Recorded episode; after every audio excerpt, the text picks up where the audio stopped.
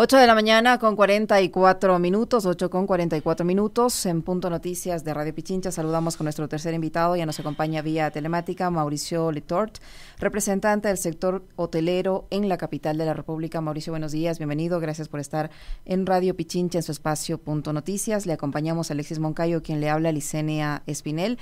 Hay una masiva cancelación de viajes eh, a todos los destinos del Ecuador y Quito, obviamente, no ha sido la excepción, y esto se agrava una vez que se ha declarado el conflicto armado interno. ¿Cuál es la situación actual del de, sector hotelero, del sector turístico en la capital de la República, en la, en la provincia de Pichincha y cómo esta situación que estamos viviendo ahora, esta nueva realidad que estamos viviendo ahora, eh, agrava o complica eh, de por sí ya este alicaído sector? Buenos días, bienvenido. Licenia, Alexis, buenos días, buenos días con todos. Sí, la situación es complicada. Hemos tenido muchas cancelaciones y las cancelaciones siguen, siguen sucediendo en seguidiza, especialmente grupos, uh, eventos extranjeros, estamos viendo que nos están cancelando, eh, tienen miedo, evidentemente hay un miedo, hay una, un estado de guerra. Eh, claro, si uno, si uno es extranjero y ve esa, esa, esa incursión en un medio de comunicación de estos individuos armados, eso se queda en la retina de la persona y, nos hace ver como un país sumamente peligroso. Eh, nos falta poner en perspectiva, nos falta dar a conocer la perspectiva de la realidad del Ecuador, que si bien hay zonas muy peligrosas, hay que entender que esa, que esa, esa peligrosidad está muy enfocada eh, a peleas entre pandillas, entre pelea de territorio para la venta de drogas, es peleas entre pandillas. Vemos que el crimen, los homicidios por 100 mil habitantes se han disparado y es, gravísimo. Sin embargo, eh, no hemos dado la perspectiva de que es entre ellos y en ciertas zonas. Este estado de emergencia evidentemente nos está afectando a todo el sector del Ecuador. Eh, hemos visto, eh, hemos conversado ya con algunos hoteles. yo soy presidente de la Federación Hotelera del Ecuador. He hablado con algunos de los, de los hoteleros en diferentes partes vemos una reducción de 60% de la ocupación. Es decir, estamos a un tercio de lo que normalmente es. Eh, esto va a, acarrear pérdidas enormes. ¿Tiene un estimado de a cuánto podrían ascender estas pérdidas si hablamos de un 60% de cancelaciones? Es que aquí tenemos, aquí tenemos la tormenta perfecta, Senia, porque además de que no estamos llegando a los puntos de equilibrio y estamos teniendo pérdidas, el costo para mantener seguras las propiedades, los hoteles, los restaurantes grandes, se ha disparado, se ha disparado. Eh, en la pandemia, durante la pandemia, el costo era bajísimo. Un guardia en hoteles grandes, hoteles pequeños no tenían guardias. Eh, hoy son dos guardias en hoteles pequeños, hoteles grandes tienen cuatro, eh, doble turno de guardia, sistemas de video, videovigilancia. un hotel medio me reportaba que su costo anual ascendía a cerca de 60 mil dólares al año. Eh, se han disparado los costos para mantener seguras las propiedades, además de la reducción de los ingresos. ¿Cuánto se perderá este mes? No estamos seguros, eh, todavía no tenemos una cifra. Yo creería que con estas reducciones a un tercio eh, vamos a ver pérdidas muy importantes. ¿Cómo está Mauricio? Un gusto saludarle. Buenos días.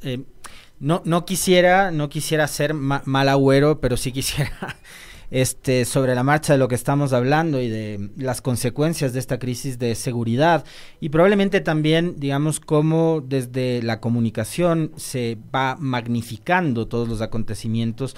Em, yo quisiera hablar después sobre el mapa, del Ecuador y los niveles de riesgo que hay en unas zonas y en otras no, porque a pesar de todo lo que está viviendo el Ecuador, Quito sigue siendo una de las capitales seguras de la región. Eh, increíblemente, y sobre eso también quisiera hablar después con usted.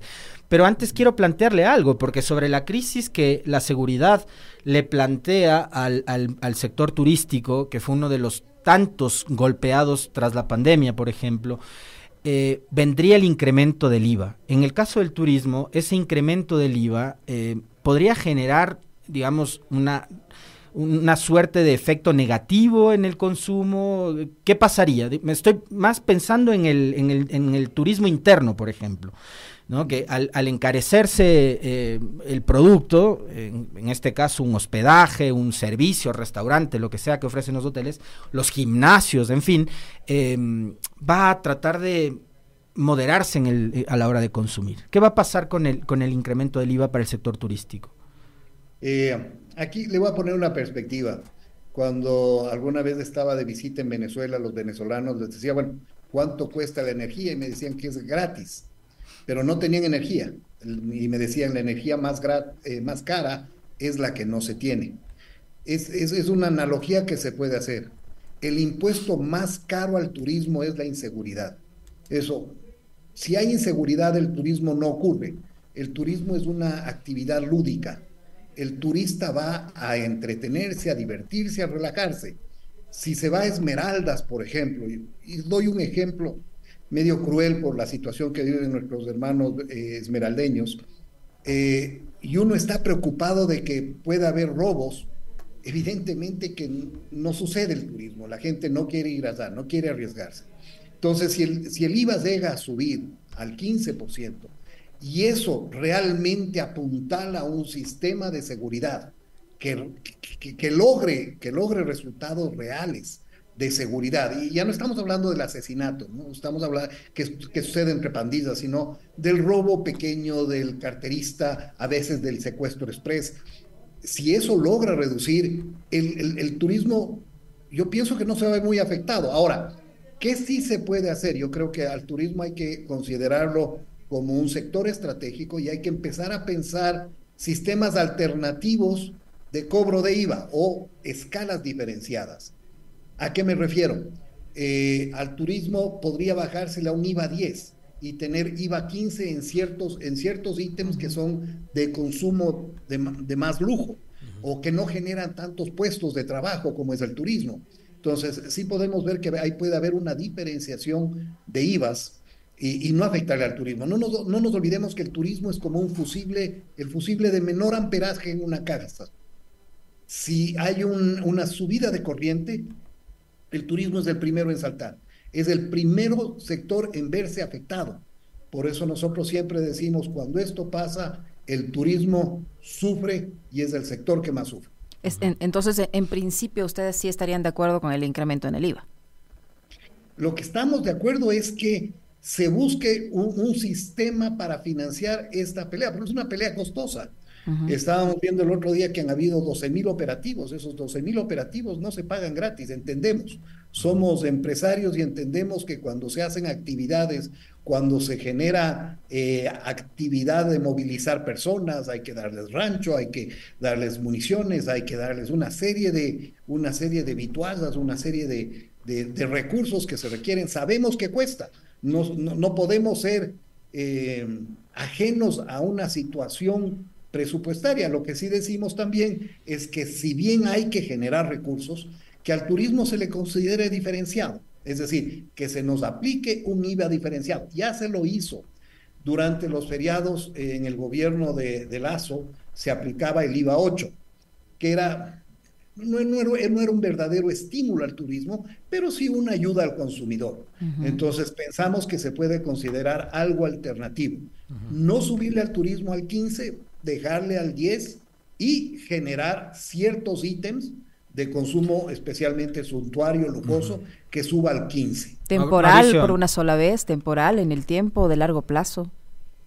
Eso dependerá de cuáles son las estrategias de control de, esta, de este problema. Vea el caso de México. En México es, es, es, es, patético lo que se ve. Cuando uno va a Cancún, por ejemplo, uno ve que están estas eh, camionetas con unas ametralladoras en la parte de atrás y están resguardando toda la zona turística de Cancún, eh, porque saben que es una situación crítica, saben que hay unos carteles narcos que a veces tienen que redondearse, como me decía un, un policía, ah, los hijos abren sus sucursales del delito, y la sucursal del delito es el robo a personas, es el secuestro express, entonces esos no son los grandes narcos, sino son los que abrieron su, su sucursal, su emprendimiento del delito. Mauricio, hablemos un poco de las estrategias que desde mm, el sector del turismo, tanto lo que puede hacer la empresa privada, por supuesto, y lo que haga también el sector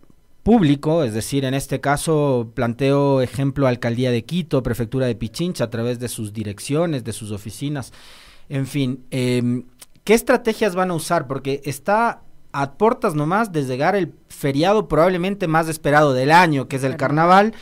Hay cancelaciones de eventos en muchas provincias del país que también esperaban que llegue el carnaval para poder dinamizar su economía. Yo siempre parto del hecho de, pensar en provincias como Bolívar, por ejemplo, que está todo el año esperando recibir gente durante esos cuatro días de, festividades, o Tungurahua. Eh, pero finalmente, yo le planteaba hace un momento, eh, Quito termina siendo una ciudad en comparación con lo que ocurre con otras ciudades o provincias del país, termina siendo Quito todavía una ciudad algo segura. ¿Qué estrategias están planteando ustedes para que al menos internamente haya flujo de turistas en la capital? Solo complementando lo que tú dices, hace poco estuve en Brooklyn y cuando uno camina por Brooklyn uno no se siente seguro. Uno ve gente en fentanilo, drogadictos, ve excrementos en la calle, agujas, eh, se ve una situación catastrófica. Y eso no solo en Brooklyn se ve, sino también se ve en ciertas áreas de Toronto, de otras ciudades donde este tema de las drogas está disparado. Quito es una, es una ciudad segura. Eh, ¿Cuál es la principal estrategia? Es en, lo que se refiere a turismo, no estamos hablando de la población en general, en turismo es crear zonas seguras, corredores seguros. Y hay muchos ejemplos en el mundo. Hay, un ejemplo eh, famoso, que es el, el, ejemplo de Jerusalén. Jerusalén es una ciudad donde hay musulmanes, hay judíos y hay cristianos que tienen sitios sagrados dentro de una misma ciudad. Y esos las puertas de la ciudad donde entran carros, personas, están con un riguroso control militar. ¿Qué pasa? Que uno puede caminar en la ciudad amurallada de Jerusalén a las 4 de la, de la mañana, y, no hay ningún problema. Ahí puede caminar una mujer, puede caminar un hombre, un anciano. Entonces hay que desarrollar zonas seguras donde el turista pueda caminar con toda, eh, con toda tranquilidad, sin sentir miedo de su seguridad. Eh, hay que generar eh, corredores seguros. No podemos tener que unos turistas se vayan al Cotopaxi y sean asaltados en el Cotopaxi. eso, eso es impresentable.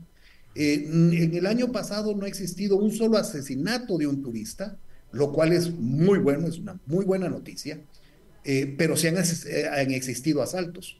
Entonces, como sector privado tenemos que trabajar con el sector público para diseñar estos corredores seguros, no solo para los turistas extranjeros, sino también para los turistas nacionales. Esmeraldas necesita turistas, vive del turismo. Hay, hay partes de Esmeraldas que, como usted, ustedes bien lo dicen, esperan carnaval para poder resarcirse un poco de sus grandes pérdidas del año, especialmente en esta época de crisis. Entonces hay que generar esos corredores seguros y esos lugares seguros para que el turista pueda descansar. Mauricio, ¿han tenido algún tipo de acercamiento con el Ministerio de Turismo? Eh, ¿Hay alguna respuesta por parte del gobierno frente a la situación que ustedes están atravesando?